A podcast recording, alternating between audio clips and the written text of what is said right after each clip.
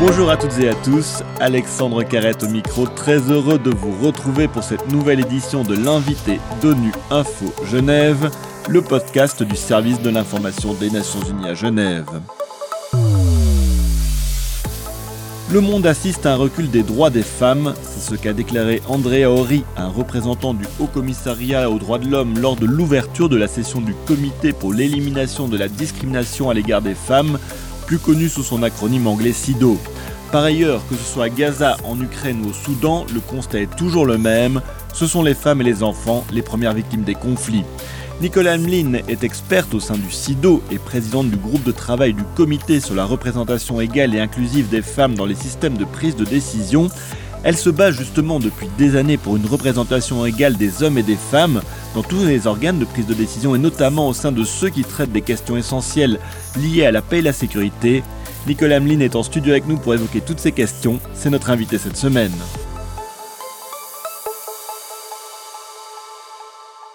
Nicolas Hamelin, bonjour. Bonjour. Et un grand merci de, revenir dans nos studios hein, pour évoquer cette nouvelle session euh, du comité SIDO. Alors, lors de l'ouverture hein, justement de cette session, un représentant du Haut Commissariat aux droits de l'homme a indiqué que le monde assiste à un recul des droits des femmes. C'est aussi votre point de vue? Il y a deux choses importantes. C'est d'une part que le progrès n'est plus garanti et que d'autre part, il n'est pas inéluctable. C'est-à-dire que nous devons faire de l'innovation politique. Nous devons euh, être très présents sur la scène internationale pour rappeler qu'il n'y a aucune chance de voir aucun des objectifs de développement durable mis en œuvre sans un effort, je dirais même un, sursaut majeur dans le domaine de, l'égalité et de la parité. Et, c'est pourquoi nous travaillons aussi sur de nouveaux sujets et une nouvelle façon aussi euh, de, suggérer aux États une étape décisive qui fera la différence en matière de paix, de développement durable et de justice. Oui, alors c'est aussi l'idée de, cette nouvelle observation générale sur laquelle vous travaillez, sur euh, cette parité homme-femme, notamment dans toutes les prises de décision. Là, c'est une révolution. L'idée est de faire de la parité une norme universelle, c'est-à-dire de changer le modèle. Il est important que ce ne soit plus les femmes qui s'adaptent à un système, mais que ce soit le système qui s'adapte, je dirais, à une vision totalement moderne et juste de l'équilibre entre les hommes et les femmes dans les systèmes de décision, publics et privés, Aujourd'hui, nous constatons avec euh, l'Union interparlementaire qu'il y a à peu près 25 ou 26% de femmes parlementaires dans le monde. C'est extraordinairement peu et c'est totalement contre-productif car il n'y a aujourd'hui euh, pas une meilleure solution que de mobiliser l'intelligence du monde et de faire en sorte que sur les défis modernes, contemporains, la pauvreté, les nouvelles inégalités, mais aussi euh, le changement climatique, les migrations, les, la transition digitale, nous ayons une vision paritaire et inclusive.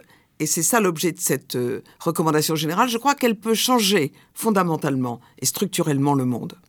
Notamment dans toutes les, questions liées à la paix aussi, on le voit aujourd'hui avec des nouveaux conflits qui émergent, euh, les femmes ne sont pas assez présentes dans toutes ces résolutions de paix. Mais c'est peu de le dire. Je, je suis même souvent indignée quand je vois que les femmes sont les premières victimes de tous les conflits alors qu'elles sont les premières forces de paix.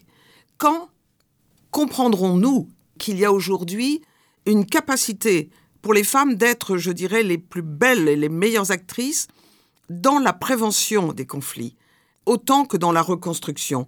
Et euh, la place qu'on leur laisse, y compris dans l'application de la résolution 1325, n'est plus acceptable. Parce que d'abord, elle est inefficace, et d'autre part, elle, est totalement injuste. Donc, euh, mon souci, c'est qu'aujourd'hui, nous prenions tous conscience à tous les niveaux qu'un effort sans précédent doit être mené pour que euh, les femmes soient à leur place. Euh, ni plus ni moins, mais soient à leur place. Il n'est pas normal que les conflits actuels, en effet, démontrent une fois de plus qu'elles sont avec les enfants toujours les, non seulement les premières victimes, mais souvent les cibles et nous l'avons noté dans les récents conflits. C'est le cas à Gaza, 27 hein, 000, le dernier bilan, 27 000 euh, Palestiniens tués, 60% euh, d'enfants et de femmes. Quel est votre sentiment par rapport à ça? Euh, Nous sommes, nous, au comité SIDO, totalement centrés sur les victimes des guerres. Quelles qu'elles soient et quels que soient les événements, nous avons été également très émus par ce qui s'est passé en Israël et nous sommes extrêmement déterminés à, à faire en sorte qu'en prenant plus de part à la conduite des affaires politiques, euh, les femmes puissent aussi donner leur vision des choses. Je ne dis pas qu'il y a une différence totale entre les hommes et les femmes, mais avoir cet équilibre nous permettrait sans doute d'éviter des situations aussi tragiques en 2023 et 2024, euh, situations que nous pensions révolues, et y compris aux portes de l'Europe, ce qui me paraît aujourd'hui euh, être un signal d'alarme très fort. et, je le dis parce que nous le vivons. Nous allons avoir une année euh, dédiée à la paix, notamment en France avec la célébration du, débarquement de 1944. Nous avions pensé que ce type de guerre était totalement derrière nous. Et c'est aussi dans cette optique que je prône une véritable révolution culturelle pour que nous soyons plus en capacité de répondre euh, à ce type d'enjeu. Par exemple, éviter les guerres, c'est aussi faire en sorte qu'il y ait moins de pauvreté, qu'il y ait plus d'inclusion sociale, qu'il y ait plus euh, d'intelligence euh, partagée. je ne vois pas de progrès fondamentaux. Il y a certainement de, il y a de très bons exemples, mais il n'y a pas globalement un progrès marquant. C'est pourquoi cette recommandation générale, qui est actuellement soutenue par 55 pays, ce qui n'est pas rien, et me paraît être une réponse, en tout cas euh, un début de solution. Oui, parce que même dans des pays où il semblait que ben, les droits des femmes euh, étaient, euh, étaient quelque chose sur lequel on ne pouvait pas revenir, on voit qu'il y a certains retours en arrière, notamment aux États-Unis, où le droit à l'avortement est dans certains États remis en cause. Oui, vous avez complètement raison, et c'est absolument scandaleux, parce que les droits des femmes, d'abord, ne sont pas assez consolidés pour résister aux crises, aux changements, mais plus encore, ils sont totalement liés aux évolutions politiques et aux changements politiques. Mais c'est absolument inacceptable. Les droits des femmes sont des droits fondamentaux et c'est pourquoi leur inscription dans la Constitution, euh, et notamment en termes, par exemple, de, parité. Comme c'est le cas en France. Alors, comme c'est le cas en France, et ce que je porte aussi plus généralement, permettrait d'ancrer cette euh, reconnaissance et je le dis avec une certaine gravité, et non pas d'en faire une variable d'ajustement. Car au fond, euh, c'est vraiment jouer avec la vie des femmes.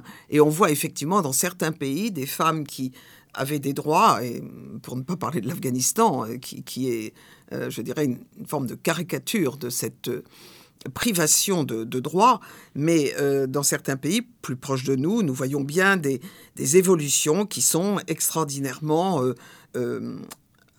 qui, ne sont pas dignes, hein, je dirais, des, de grands pays ou de pays développés, ou même de pays qui ont réalisé des efforts jusqu'à présent tout à fait euh, notables. Donc ce n'est pas une question d'ailleurs liée au développement, c'est ça qui est intéressant de noter, c'est une question liée aujourd'hui à, peut-être un retour à certaines idéologies. Et euh, c'est pourquoi je souhaite que nous encrions beaucoup plus les droits fondamentaux dans les lois fondamentales. Vous évoquez la, la caricature de, l'Afghanistan. C'est un pays dans lequel le comité ben, s'est beaucoup impliqué dans, dans, la défense des droits des femmes. Quelle est aujourd'hui la situation de ces femmes dans, dans le pays? Est-ce que euh, ça s'est amélioré ou bien au contraire, est-ce que euh, la situation est plus terrible qu'avant? Non, je ne vois pas d'amélioration. Nous sommes toujours extrêmement focalisés sur ce pays. Nous ne lâchons rien parce que nous considérons que c'est un symbole euh, d'une confiscation absolue euh, des droits des femmes, et plus encore d'une ségrégation. Nous parlons même de gender apartheid. Car à partir du moment où les femmes sont effacées de, l'espace public et euh, n'ont plus droit à l'éducation, je, crois que nous sommes vraiment dans la, dans la pire situation, surtout pour des jeunes femmes que nous avons, je dirais, entre guillemets, élevées dans la liberté, parce que cette génération qui a aujourd'hui entre 20 et 25 ans a véritablement aux valeurs d'égalité et de liberté.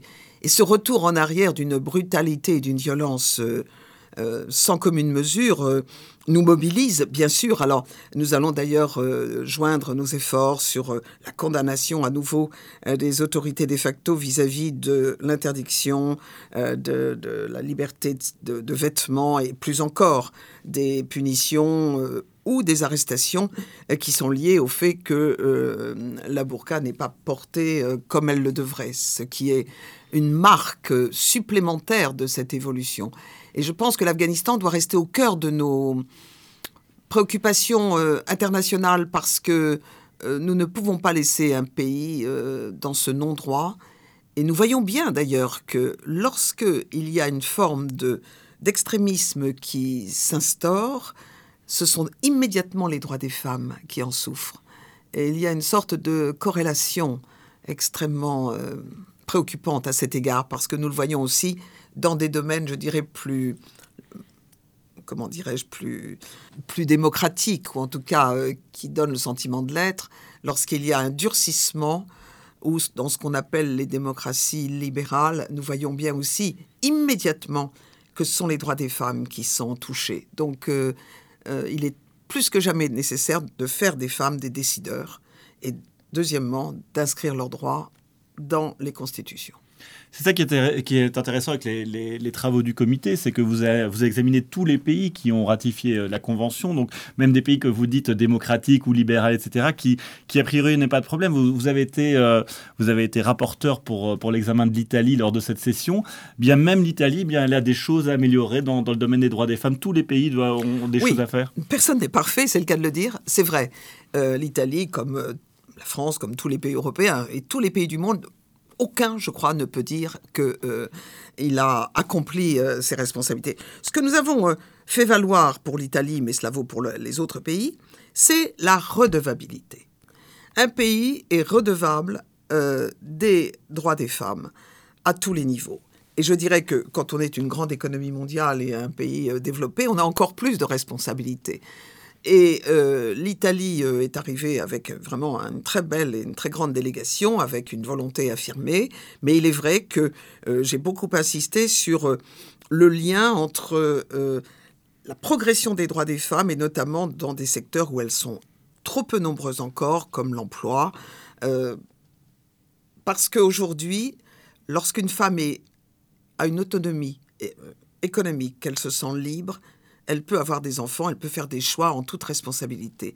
Et aujourd'hui, je crois d'ailleurs que les pays occidentaux, s'ils veulent répondre à la crise de la natalité, ont tout intérêt à donner une liberté encore plus affirmée aux femmes. C'est dans la responsabilité qu'on fait les choix, ce n'est pas dans la contrainte. Et donc, euh, euh, alors l'Italie a fait des gros progrès dans un certain nombre de domaines, nous l'avons dit, et puis nous l'avons encouragé tout simplement à, à être un bel exemple, parce que ce que je demande à chaque pays, c'est non seulement d'être un exemple pour lui-même, donc de toujours aller de l'avant. Il ne s'agit pas de se féliciter de ce que l'on a, mais de se dire voilà ce qu'on va faire demain, et voilà notre vision mais de penser au reste du monde. Nous parlions de l'Afghanistan, comment donner un espoir aux Afghanes si les pays qui peuvent agir ne le font pas.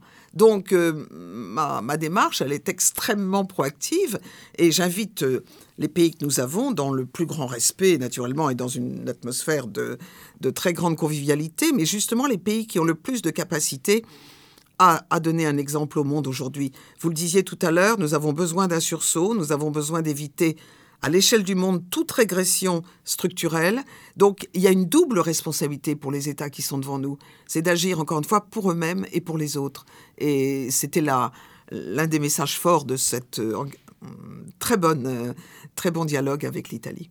Et est-ce qu'on peut dire, pour terminer d'un point de vue optimiste, qu'il euh, semblerait que la population soit plus consciente aujourd'hui des questions d'égalité euh, entre les hommes et les femmes, ou par exemple la parole des femmes est plus libérée aussi qu'avant, notamment par des, mouvements internationaux comme MeToo? Est-ce que c'est c'est quelque chose qui permet de se dire, bon, ben tiens, voilà, on écoute davantage la parole des femmes aujourd'hui?